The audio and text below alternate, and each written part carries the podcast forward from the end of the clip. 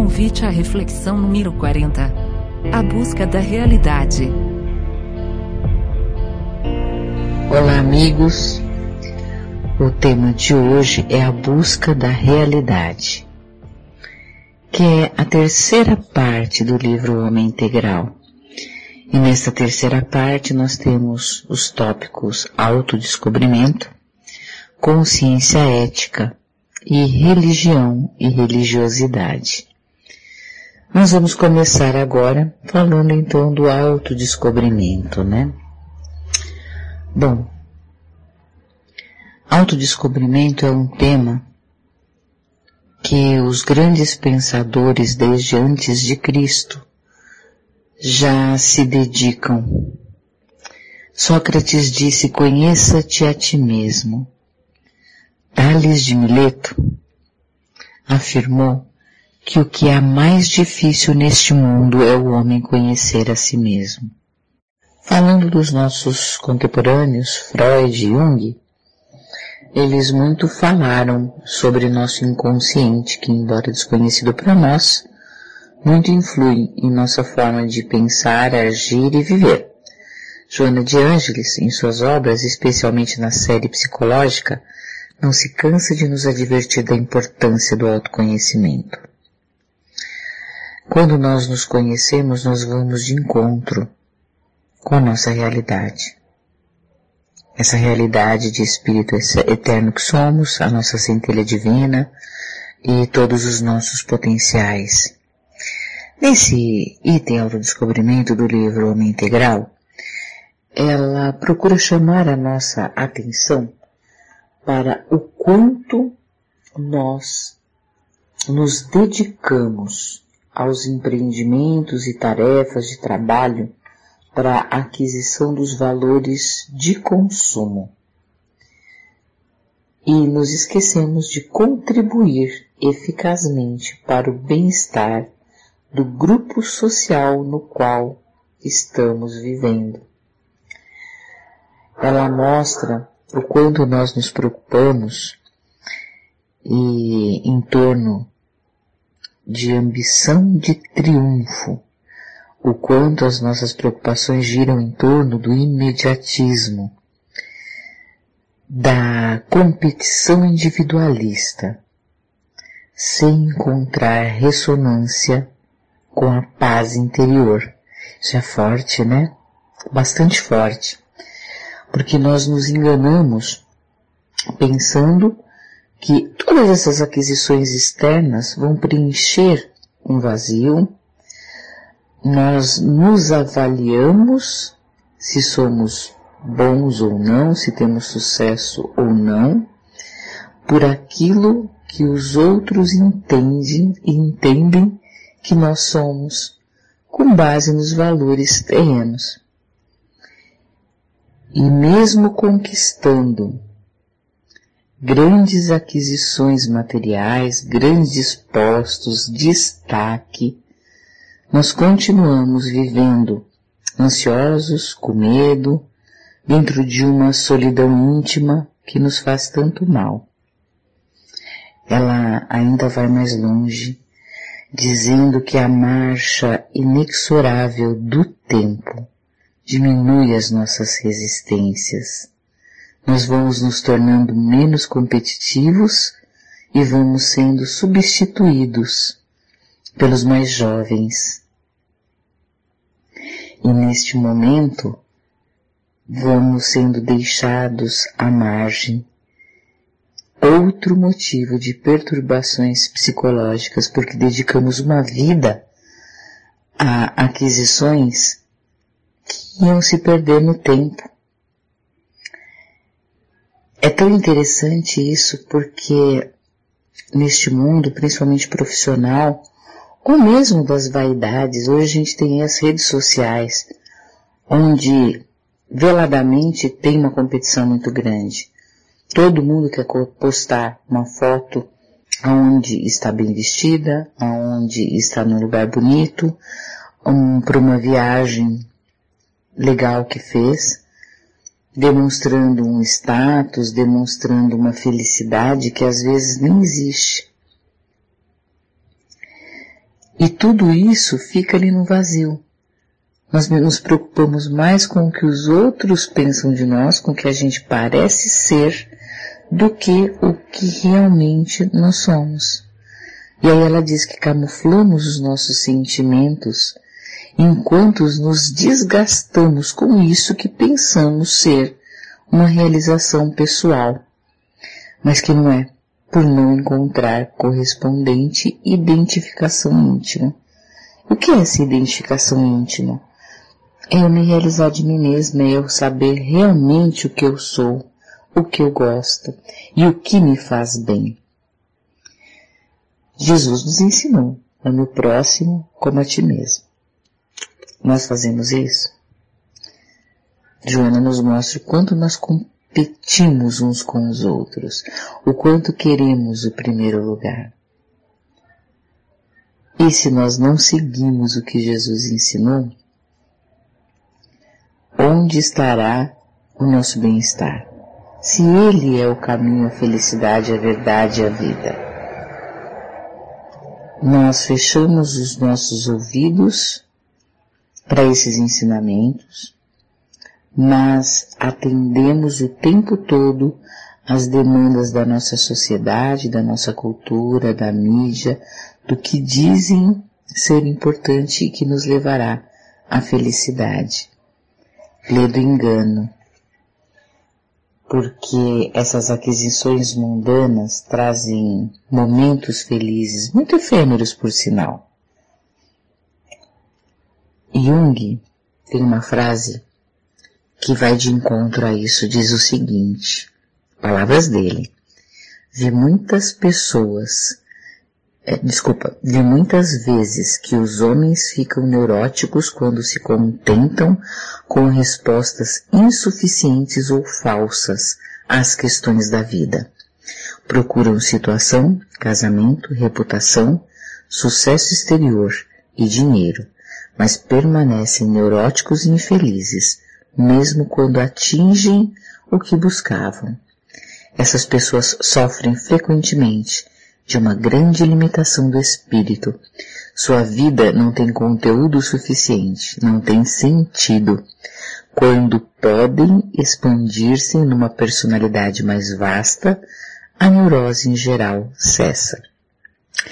A neurose que ele cita aqui pode ser, por exemplo, essa ansiedade, esse medo, essa solidão, essa depressão e tantas outras. Então é momento da gente parar aqui para refletir. Eu me conheço. Eu sei o que realmente me traz uma realização pessoal, uma satisfação, uma felicidade que, que vem do meu íntimo, que encontra identificação íntima, tem ressonância com o meu ser verdadeiro. Existe uma passagem bíblica que diz que há mais felicidade em dar que em receber. Isso está em Atos dos Apóstolos, capítulo 20, versículo 35. Isso não é uma grande verdade? Sim, há prazer em receber também. Percebam a frase de Jesus, há maior felicidade em dar do que em receber. Se é maior, é porque existe uma felicidade também no receber.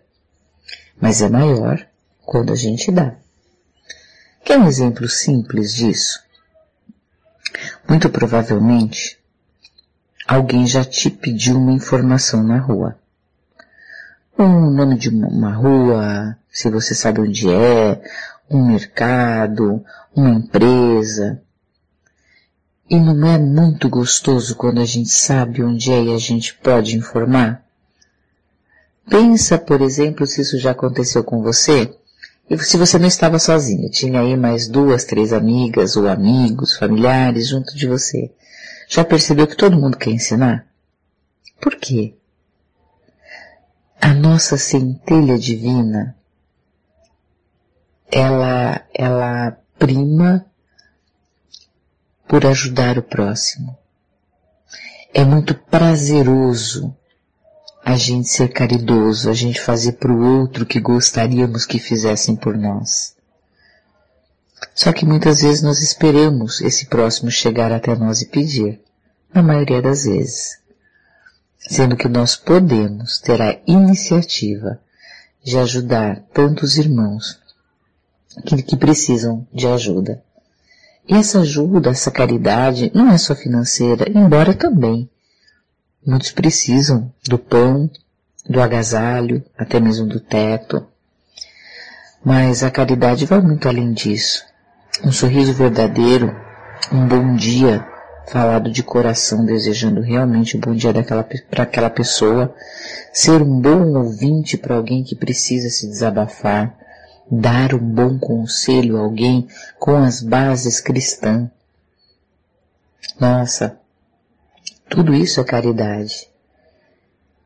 E nós nos prendemos muito nos afazeres diários, nas demandas externas, e nos distanciamos do que realmente nós somos. E depois adquirimos doenças psicológicas, doenças físicas, porque elas se somatizam, nos damos conta do quão infelizes estamos. E muitas vezes o tempo passou, já estamos envelhecidos, e nos resta ficar olhando para trás e pensando no que deveríamos ter feito. Então que nós possamos nesse momento avaliar o que estamos fazendo agora, fazer uma ponte ao futuro, imaginar a gente lá velhinho, olhando para trás para o que fizemos. Do que será que a gente vai se alegrar de contar? Que a gente possa começar a fazer isso agora. Mas até para eu saber o que eu vou me alegrar, eu preciso me conhecer. E como eu me conheço? Eu preciso refletir. Eu preciso pensar em mim.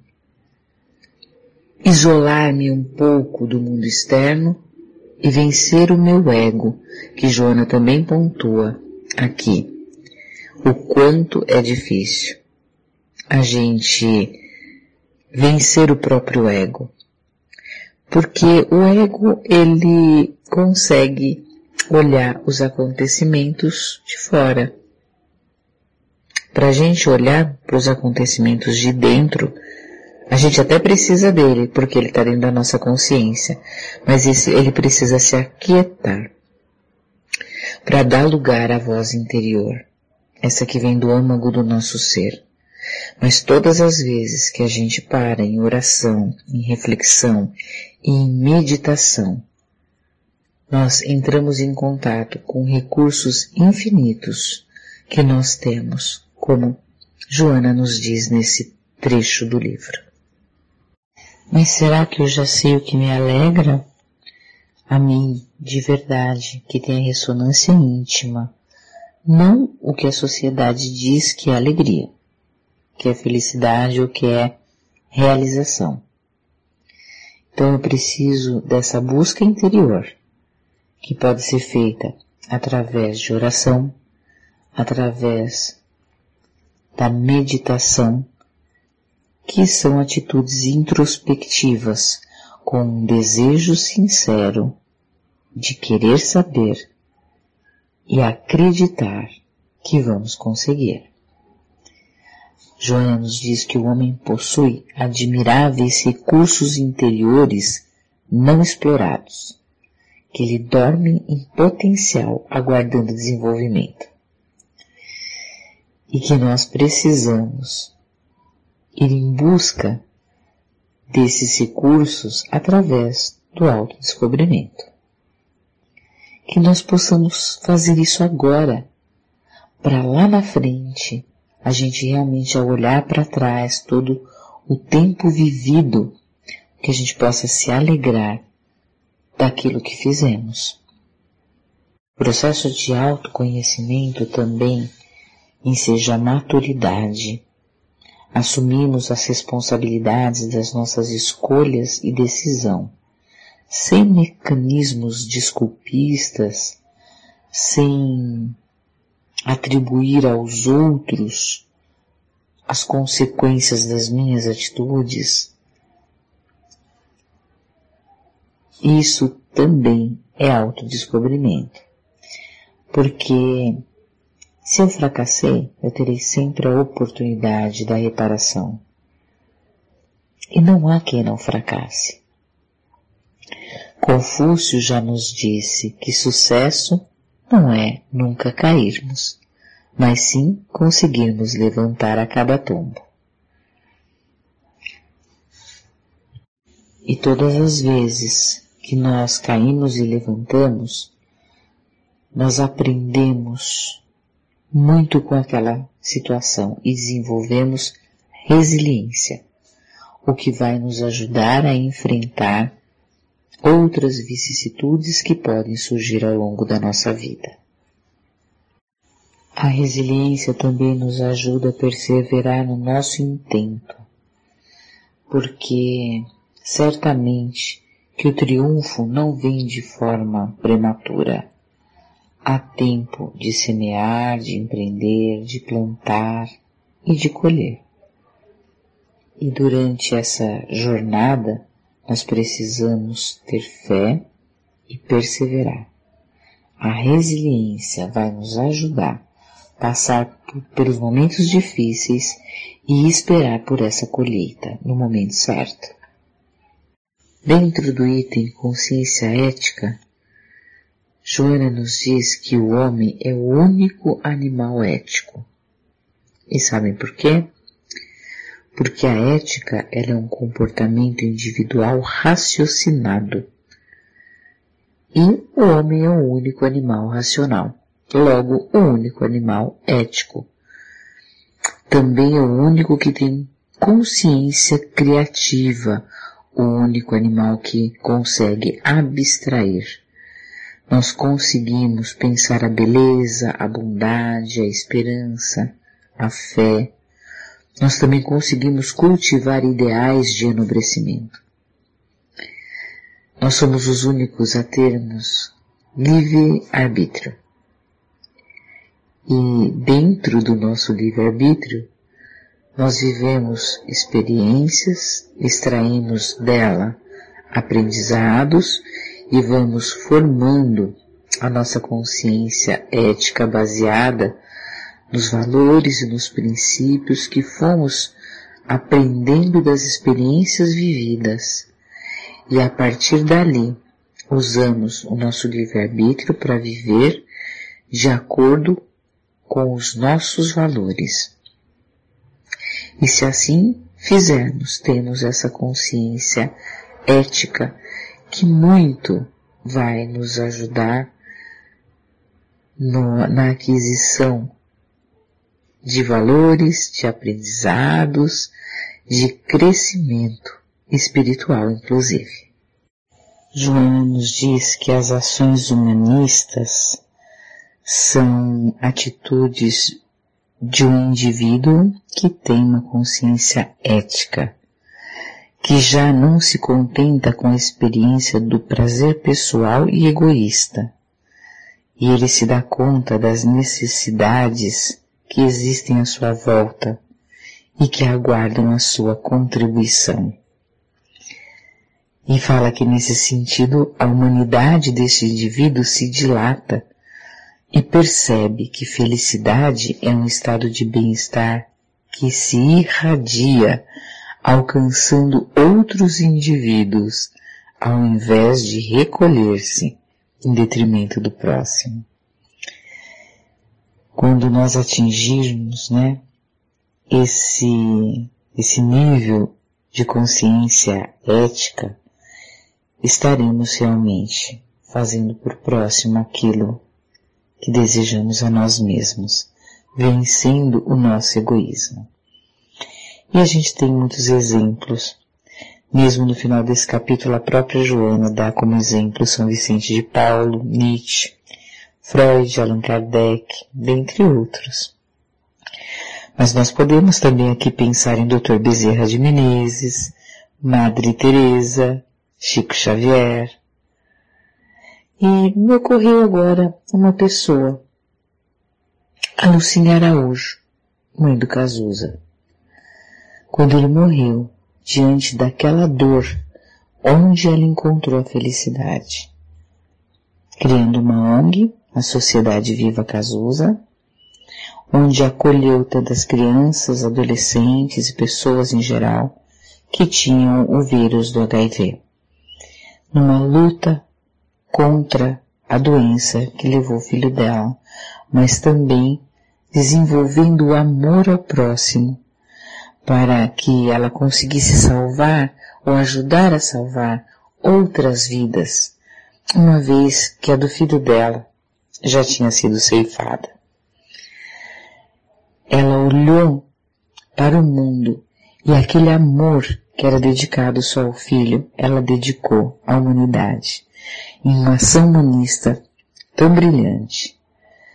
Já idosa, com 84 anos, é, fechou essa sociedade em dezembro do ano passado, isso foi anunciado na mídia. Mas ela mesma disse que sente que a sua missão foi cumprida, que hoje ela já está velhinha. Ela fez um lindo trabalho por 30 anos. E nós, né? O que nós estamos fazendo? Porque sempre que a gente fala nessas grandes personalidades, a gente se sente muito pequeno. Mas nós não somos. Dentro do meio em que nós vivemos, há muito a se fazer. E nós não precisamos ter o destaque que essas grandes personalidades têm. O importante é que a gente seja útil dentro do meio em que nós estamos. Deus espera isso de nós. E aos olhos de Deus, nada passa despercebido. E Ele espera isso de nós, reforço. E já encerrando, no item religião e religiosidade, Joana mais uma vez vem nos advertir quanto ao comportamento do homem que se preocupa muito mais com o parecer do que com o ser. E aqui eu achei bem interessante, porque ela usa a expressão homens espelhos, de ser aqueles que não tendo uma identidade própria, refletem os modismos ou as imposições e até mesmo as opiniões alheias. E mostra-nos que isso acontece também no campo da, da religião. A religião é um conjunto de práticas voltadas ao campo do divino e do sagrado, às vezes também dogmas. E aí ela diz que muitos de nós né, adotamos uma religião sem viver o que nela professamos. E que isso é a experiência da religião sem a religiosidade, onde há apenas a aparência social de um religioso, mas sem a correspondente emocional que trabalha em favor da autorrealização. E o que quer dizer isso?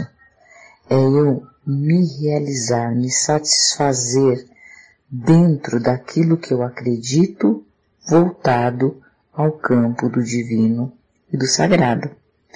Não simplesmente reproduzindo o que um grupo social fala, diz ou professa, mas de fato sentindo, buscando ser autêntico dentro das minhas verdades religiosas. E para isso nós precisamos também praticar a meditação, a reflexão, a entrega, mas também ter o pensamento crítico e ordenado, podendo passar pelo crivo da razão tudo aquilo que nos ensinam dentro de uma determinada religião. E a partir daí, dentro dessa prática, dentro do aprendizado que essa religião vem nos trazer, e a religião nos traz um conforto moral muito grande nos itens voltado à origem do ser e à sua destinação. Desde que a gente raciocine ali encontre uma lógica que possa realmente se entregar a ela, pautando a nossa vida nesses preceitos. E aí sim vem a religiosidade, onde Joana diz que é a conquista que ultrapassa a adoção de uma religião, que é uma realização interior lúcida e que independe de formalismos ou de rituais ou qualquer coisa que o valha, mas que apenas nós conseguimos se tivermos a coragem de sair dessa rotina e dessa prática conjunta para encontrar a própria identidade religiosa, de maneira que consigamos de fato fazer contato com o Deus que nos criou e que habita em nós através da centelha divina que cada um de nós carregamos. E para isso é necessário também que, através do autodescobrimento, possamos fazer o encontro com essa verdade que há em cada um de nós. Meus amigos e meus irmãos queridos, eu espero ter conseguido nessas breves palavras despertar um pouco do interesse de cada um de vocês e se aprofundar mais nesses temas, porque é impossível a gente conseguir traduzir a grandiosidade da obra de Joana. É preciso realmente debruçar sobre palavra por palavra que ela escreve, para que a gente possa realmente ter um conhecimento maior do que ela quer transmitir. Mas se eu conseguir despertar o interesse de vocês para buscar um pouco mais de esclarecimento desses temas na própria obra de Joana, ficarei muito feliz. Fiquem com Deus, que Jesus abençoe a todos nós. Amém.